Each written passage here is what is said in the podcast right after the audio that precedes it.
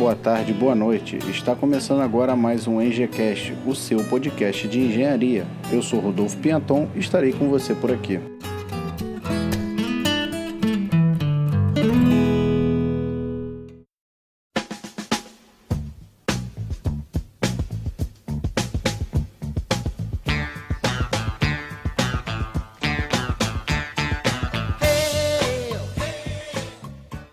Eu sou Rodolfo Pinhaton, estudante de Engenharia Civil, e hoje continuaremos a série de profissões do EngieCast.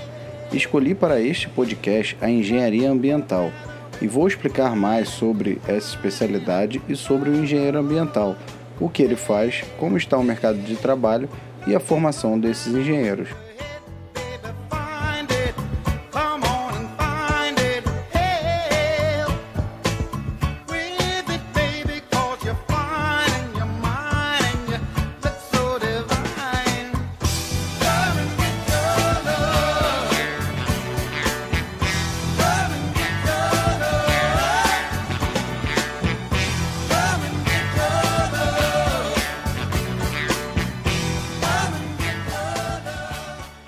Mas antes, vamos para a leitura de e-mails. Tivemos vários e-mails sobre os dois episódios com o engenheiro mecânico Felipe Trindade. Até o momento da gravação deste podcast, já tivemos mais de 500 downloads em cada um dos dois episódios com o Felipe. Para um podcast no início, é um número bem expressivo e fico muito feliz que tenha tido esse retorno dos ouvintes. Um que nos mandou mensagem foi o Carlos Maciel, de 32 anos de São Paulo, que é engenheiro mecânico e também trabalha com projetos. Ele disse que o Felipe explicou bastante sobre a função de um engenheiro focado em projetos. Disse também ser uma área muito interessante e que requer muita dedicação de quem pretende atuar nela. A Luísa Sá, 37 anos, do Rio de Janeiro, engenheira de produção, enviou o seguinte e-mail: Agradeço muito a iniciativa de você criar o podcast sobre engenharia. Estava faltando um assim no meu feed. Aguardo ansiosa por um podcast de engenharia de produção. Obrigado, Luísa. Anotei aqui, agora está na minha lista. O Marcelo Guimarães, 43 anos, que não informou sua cidade e é engenheiro civil, comentou sobre o final do podcast onde o Felipe fala sobre o envio de projetos para o exterior. Onde o Felipe fala sobre o envio de projetos para o exterior. Rodolfo, esse problema de envio de projetos para o exterior é algo que já aconteceu no passado, porém em pequena escala, e agora está voltando com muita força. Independente dos problemas gerados pela Operação Lava Jato, que prendeu donos de empreiteiras e bloqueou verbas de contratos já firmados, causando demissões no setor e ainda vai causar mais demissões, o governo tenta já há alguns meses enviar projetos para o exterior, alegando serem mais baratos. Porém, não vejo esforço nenhum em reduzir o custo Brasil, que é o que encarece os projetos nacionais. Marcelo, vamos falar em breve sobre essa questão. Tem muita coisa em jogo e não podemos deixar isso acontecer da forma que está acontecendo. Pessoal, agradeço muito o contato de todos e espero seu comentário, seja pela página no Facebook ou pelo e-mail contato@engecast.com.br ou até mesmo pelo arroba engecast no Twitter. Não deixe de comentar, seu feedback é um dos combustíveis que uso para seguir em frente Além disso, divulgue o IGCast para os amigos. E você, não vai comentar o podcast? Não fique aí parado.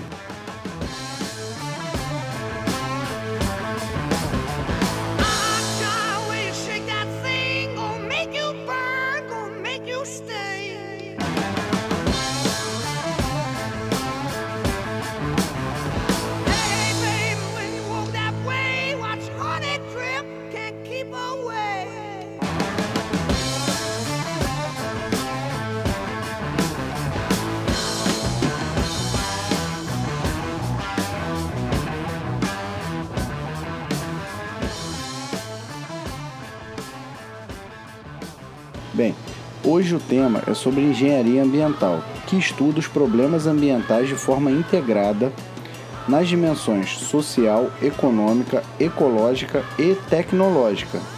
O objetivo do engenheiro ambiental é promover o desenvolvimento sustentável da sociedade e tem que ter a capacidade de reconhecer, interpretar e diagnosticar impactos ambientais negativos e positivos avaliando o nível de danos ocorridos no meio ambiente e propor soluções integradas. Durante muito tempo, eu ouvi das pessoas que o engenheiro ambiental era um fiscal da natureza. Porém, não é bem assim, é muito mais complexo do que isso. Eles devem analisar os problemas e propor soluções. Nosso planeta vive hoje um intenso processo de degradação iniciado há dezenas de anos, mas cabe às gerações atuais corrigir esse processo e evitar que a perpetuação da espécie humana sobre a Terra corra riscos escassez de água, geração de lixo nas metrópoles, contaminação das águas por esgotos e efluentes industriais, aquecimento global, buraco na camada de ozônio, desmatamentos, crescimento desordenado das cidades, estes são alguns dos desafios que a sociedade terá que enfrentar no século XXI. E o engenheiro ambiental é o novo profissional que surgiu para enfrentar esses problemas.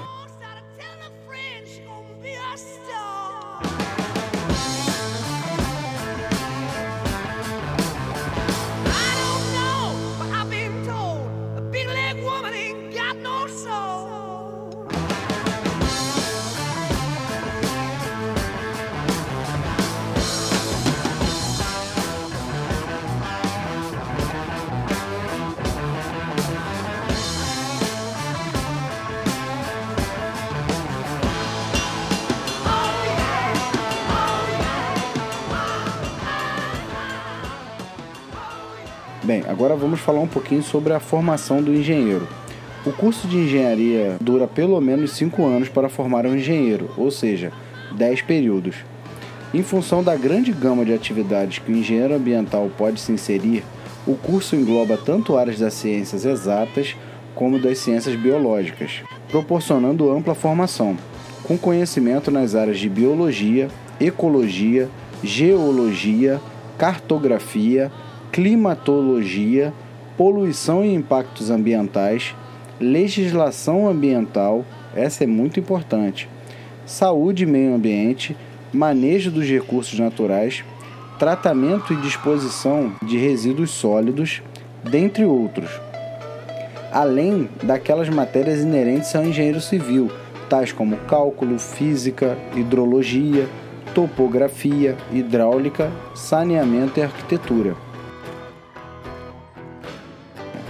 O estágio é obrigatório para a conclusão do curso, bem como a apresentação de um projeto de conclusão de curso, o chamado TCC, que é desenvolvido nos dois ou três últimos períodos da graduação, dependendo da universidade. A formação de engenharia possibilita ainda ao engenheiro alcançar posições de planejamento e gerenciamento de grandes empresas. Um detalhe que eu queria compartilhar com vocês. Quando comecei a cursar engenharia civil, fiz várias matérias com alunos de outras engenharias, elétrica, mecânica e produção. O que me chamou a atenção foi o fato de ter somente um aluno de engenharia ambiental na turma. Torço muito para que o mesmo não desista do curso e consiga se formar. Sinceramente, eu esperava que houvessem mais alunos de engenharia ambiental, pois é uma profissão muito importante para o nosso futuro. Vou voltar aqui num tema que já falei no episódio sobre engenharia civil, mas não custa repetir para quem está chegando agora no IngeCast. Assim como em todas as outras engenharias, é essencial que o engenheiro ambiental tenha domínio de outras línguas.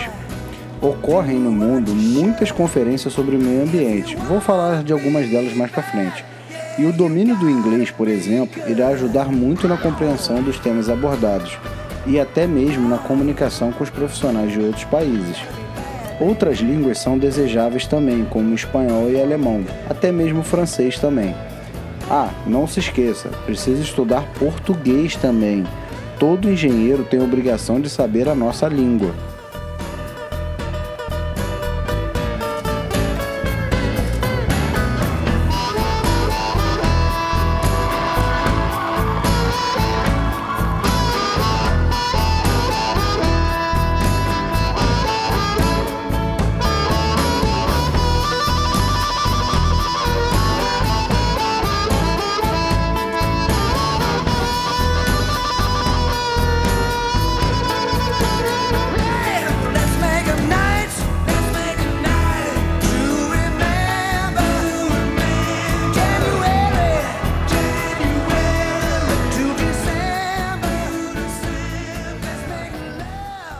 Vamos falar um pouquinho sobre a profissão de engenheiro ambiental. o profissional pode atuar em todas as áreas relacionadas ao meio ambiente. A principal função do engenheiro ambiental é desenvolver técnicas para a prevenção do meio ambiente, através do planejamento, da coordenação e da administração de estações de tratamento de esgoto, rede de distribuição de água e do descarte do lixo. Além disso, o engenheiro ambiental está apto para desenvolver técnicas de preservação ambiental utilizando a tecnologia disponível. Ele ainda avalia o impacto de obras no meio ambiente, com o intuito de prevenir a poluição da água, do solo e do ar. A profissão, assim como todas as outras engenharias, é regulamentada pela Lei nº 5194 de 24 de dezembro de 1966. Porém, no ano de 2000, o CONFEA criou a Resolução 447, que dispõe sobre o registro profissional do engenheiro ambiental e discrimina as suas atividades profissionais. Além da lei e da resolução, o engenheiro deve conhecer muito bem e seguir o código de ética, pois suas ações influenciam em todos os segmentos da sociedade. Vou colocar o link para a Lei 5.194, para a Resolução 447 e para o Código de Ética no post desse podcast, lá em www.engcast.com.br. Como engenheiro ambiental é um profissional que pode atuar em vários setores, podemos destacar alguns desses setores, como por exemplo, bioprocessos e biotecnologia, que avaliam os efeitos de um processo ou produto sobre o meio ambiente. Controle da poluição.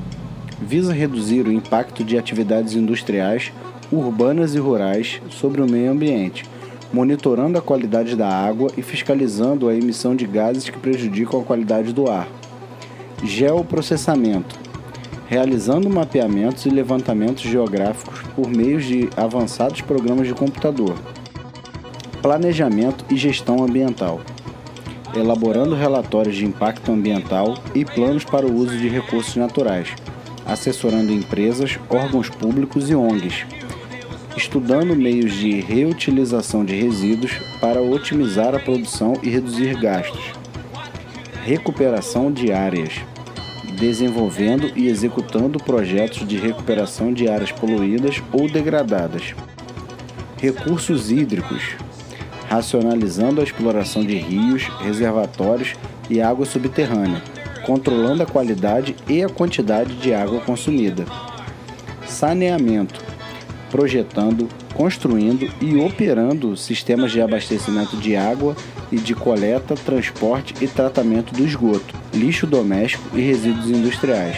Além disso, monta vários tipos de sistemas de drenagem para prevenir enchente e inundações estas são algumas das áreas que os engenheiros ambientais podem atuar, mas ainda existem muitas outras.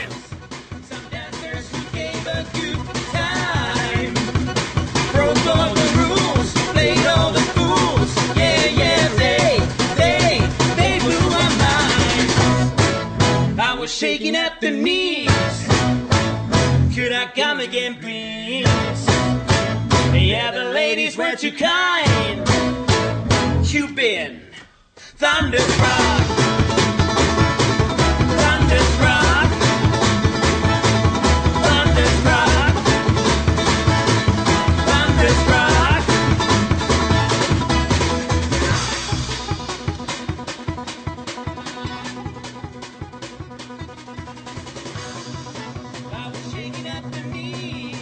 O mercado de trabalho para o profissional formado em engenharia ambiental oscila de acordo com a situação econômica do país.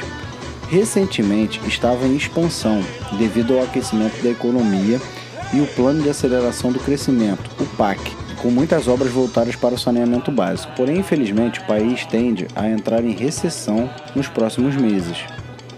O engenheiro ambiental pode atuar em diversas áreas, tanto do setor público quanto do privado, como por exemplo, manejo e gestão das águas, saneamento, saúde pública, manejo ambiental, dentre muitas outras. As regiões que oferecem as melhores oportunidades para o profissional formado nessa área são as regiões Sul e Sudeste, devido à grande concentração de indústrias. De acordo com a consultoria Cato, o salário inicial médio para engenheiro ambiental é de R$ 5.558 para uma jornada de 6 horas diárias. Em janeiro de 2015, época da publicação deste podcast, contamos com 17.248 engenheiros ambientais registrados nos CREAS em todo o Brasil. Considerando nesse total os engenheiros florestais e sanitaristas, duas áreas muito ligadas à engenharia ambiental, chegamos a um total de 34.923 engenheiros no Brasil. Este número representa somente 4,7% dos profissionais registrados. Além das obras que citei anteriormente, que são realizadas no PAC, ainda há muito a se fazer no Brasil. Há uma enorme demanda de engenheiros ambientais em pequenas e médias cidades, pois os problemas ambientais não são exclusivos de metrópole.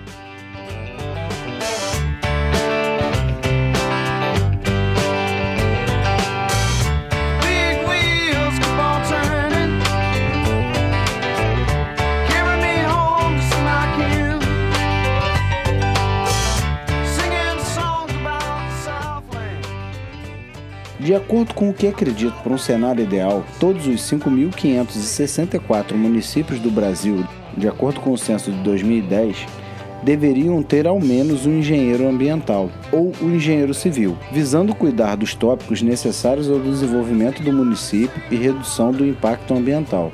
Destes 5.564 municípios, 5.037 municípios têm até 50 mil habitantes, isso representa 90,5% dos municípios de todo o país. São cidades pequenas que, sem dúvida, não há investimento em políticas de proteção ao meio ambiente. Os municípios que não pudessem arcar sozinhos com esses profissionais poderiam se juntar a municípios próximos e compartilhar esses engenheiros. Sendo a distância pequena entre os municípios, não vejo problema em atender duas ou três cidades diferentes. O governo federal, junto com os governos estaduais e municipais, deveriam incluir no PAC a contratação de engenheiros para esses municípios, pois muitas vezes o responsável pelo meio ambiente e desenvolvimento são pessoas que não têm a menor noção do que é necessário para proteger o meio ambiente. Como não há profissional capacitado nessas cidades, os prefeitos acabam contratando amigos e parentes que muito provavelmente não farão nada de útil nesse sentido.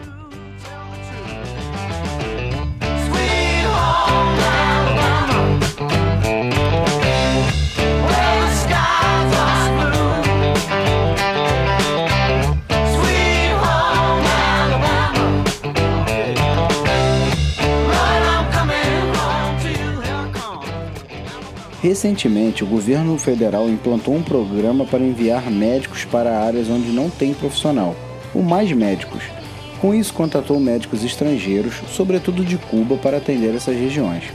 Embora poderia ter economizado muito se tivesse investido em saneamento básico, que, quando é provido à população de forma precária, é um dos principais causadores de doenças. gostaria de deixar claro que sou a favor do programa Mais Engenheiros que o governo federal estuda implantar no Brasil. Porém, desde que seja feito de forma a valorizar os profissionais brasileiros, incentivando na formação deles, capacitando os recém-formados de acordo com a necessidade do mercado e criando condições para que os mesmos possam ir para regiões menos favorecidas. Não concordo com a importação de profissionais estrangeiros tendo profissionais no Brasil. Quando falo sobre condições de trabalho, não estou falando só em salário digno, mas em frequência nos pagamentos, pois vemos muitas prefeituras dando calote nos profissionais de diversas áreas, principalmente depois que ganham as eleições. Falo também em investimento para elaborar e executar projetos de infraestrutura e saneamento básico. Outro assunto muito importante a ser discutido e que demanda a ajuda de engenheiros ambientais é o reaproveitamento do lixo gerado diariamente. Em 2010 foi assinada a Lei 12.305, que institui a Política Nacional de Resíduos Sólidos.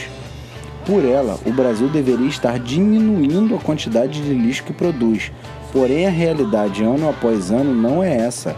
Além de aumentar a quantidade de lixo, a porcentagem do lixo que é reciclado ainda é muito pequena. Ainda estamos muito longe de países europeus onde os habitantes separam seu próprio lixo e levam em locais apropriados que recebem esse lixo e pagam uma pequena quantia pelo lixo entregue. Existem também algumas máquinas que coletam garrafas PET e latas. De acordo com a quantidade de peso, emitem um recibo que dá desconto em compras no comércio local. Um dia, espero que isso vire realidade no mundo todo, inclusive aqui no Brasil.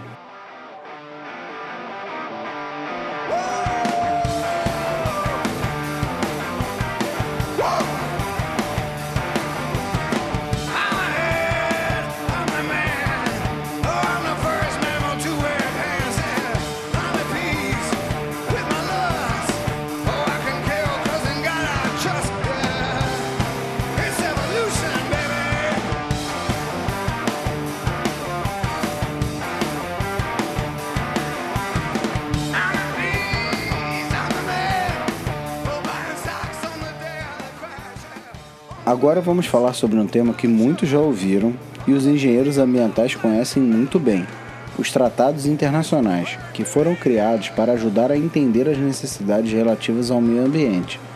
Os governantes do mundo todo se reuniram em vários momentos nas últimas décadas para criarem documentos que fossem usados como base para atendimento às preocupações ambientais. Podemos citar os mais importantes. A Conferência de Estocolmo, em 1972, foi a primeira conferência mundial sobre o meio ambiente e elaborou as Cartas de Estocolmo, que lançaram as bases para a ECO 92. Foi a primeira atitude mundial em tentar organizar as relações do homem com o meio ambiente. Em 1985, tivemos a Convenção de Viena para a Proteção da Camada de Ozônio, que foi um acordo multilateral de esforços para proteger a camada de ozônio porém não incluiu objetivos para a redução do uso do CFC, apontado por muitos como o principal agente químico que causa a degradação da camada de ozônio. O Protocolo de Montreal, que fala sobre as substâncias que diminuem a camada de ozônio, foi realizado em 1987 no Canadá e teve grande adesão, sendo assinado por 150 países. Esse protocolo sofreu revisões em 1990 92, 95, 97 e 99. Agora vou falar de uma conferência muito conhecida dos brasileiros, a Eco 92, realizada no Rio de Janeiro em 1992. Contou com representantes de 108 países e tinha como objetivo decidir que medidas tomar para diminuir a degradação ambiental e garantir a existência de outras gerações tinha a intenção de apresentar a ideia do desenvolvimento sustentável, um modelo de crescimento econômico menos consumista e mais adequado ao equilíbrio ecológico. Foram elaborados vários documentos, porém podemos destacar a Agenda 21 e as Cartas da Terra como os principais documentos criados. E um dos mais conhecidos até hoje é o Protocolo de Kyoto. Com certeza você já viu na camisa de alguém realizado em 1997 no Japão e contou com a adesão de 175 países. O protocolo é um tratado internacional com compromissos mais rígidos para a redução da emissão de gases que agravam o efeito estufa, considerados, de acordo com a maioria das investigações científicas, como a causa do aquecimento global causado pelo homem. Além disso, a ONU organizou em 2007 a Conferência das Nações Unidas sobre Mudanças Climáticas, realizada em Bali, na Indonésia, e contou com representantes de 190 países, que discutiram as bases para a substituição do Protocolo de Quioto, após a primeira fase, que terminaria em 2012. Nesse mesmo ano, em 2012, ocorreu a Conferência das Nações Unidas sobre Desenvolvimento Sustentável também chamada de Rio Mais 20, que ocorreu aqui no Rio de Janeiro, que visou a renovação do compromisso político com o desenvolvimento sustentável. Foi o maior evento realizado pela ONU até hoje, contando com chefes de estados de 190 nações. Outros eventos foram realizados, porém, esses foram os mais importantes.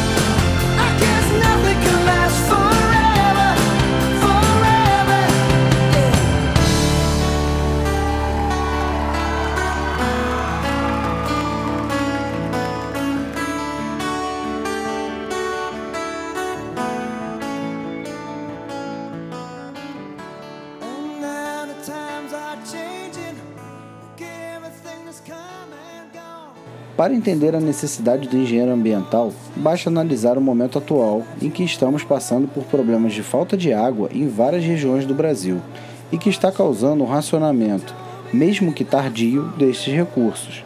Se as autoridades tivessem investido em prevenção do meio ambiente, a escassez poderia ter sido evitada, ou pelo menos amenizada. Porém, não investiram o que foi necessário no controle ambiental e hoje vemos um quadro que está sendo anunciado há muito tempo pelos ambientalistas. Um vídeo que ajuda a entender os motivos da falta de água em São Paulo e em outros locais é o Nerdologia 59, que deixarei o link no post desse episódio. Quem não conhece esse canal no YouTube, aconselho que assinem, tem muito conteúdo interessante. Vou também deixar o link de um vídeo muito legal que é uma iniciativa do Nerdologia com a GE do Brasil, que fala sobre a energia que vem do lixo.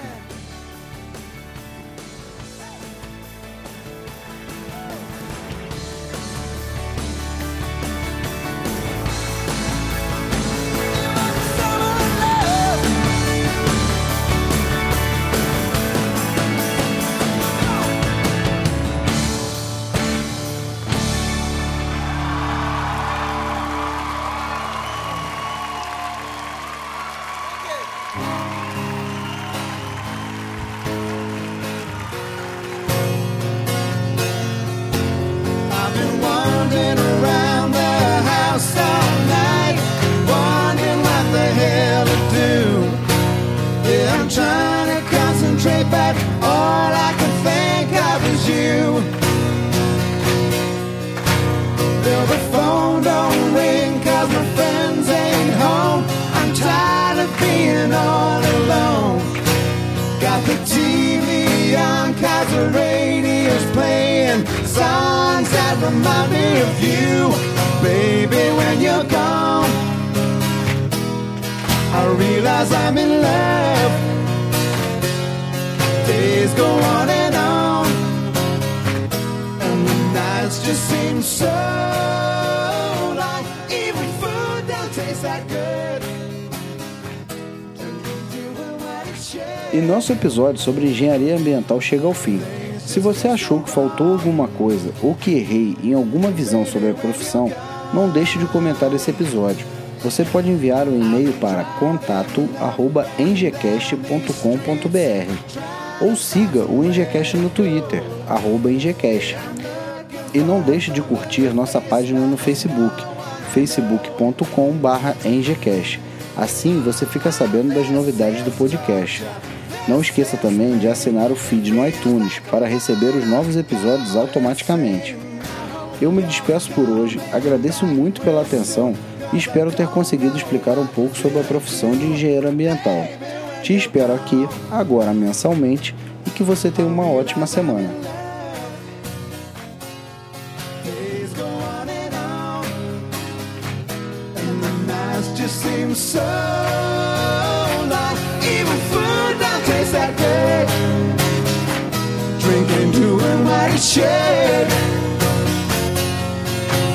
just feel so wrong. Baby, when you're gone.